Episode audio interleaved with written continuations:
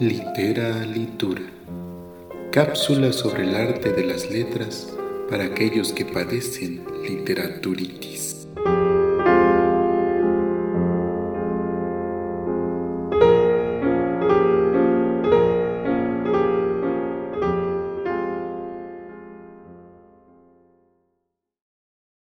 Vine a Comala porque me dijeron que acá vivía mi padre, un tal Pedro Páramo.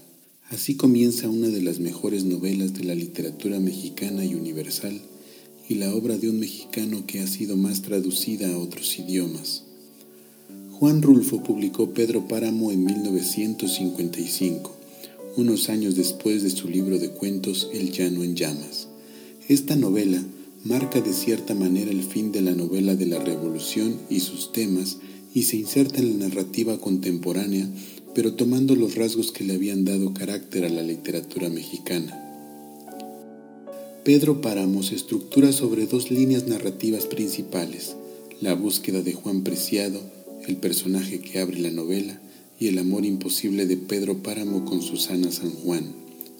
Los personajes son ricos en simbolismos y significados, pero también profundos, como el temible cacique Pedro Páramo, todopoderoso y cruel, para quien todo es suyo, la tierra, los cultivos, el agua, la hacienda, pero a pesar de forzar su matrimonio con Susana San Juan, jamás logra que ella lo ame.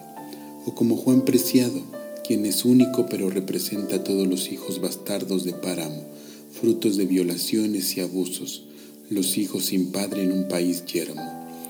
Juan Rulfo logra en esta novela la madurez de un estilo que ya se veía en El Llano en Llamas, y aunque es fácil decir que captura el habla del México rural, lo cierto es que hay un increíble trabajo artístico con la lengua.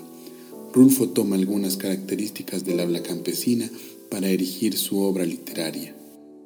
Mientras se desarrolla la novela, van apareciendo otras voces, a veces temerosas y otras incluso amenazantes.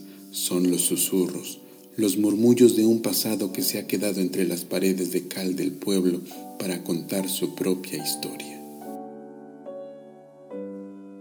Yo soy Juan Carlos García y nos vemos en la siguiente cápsula.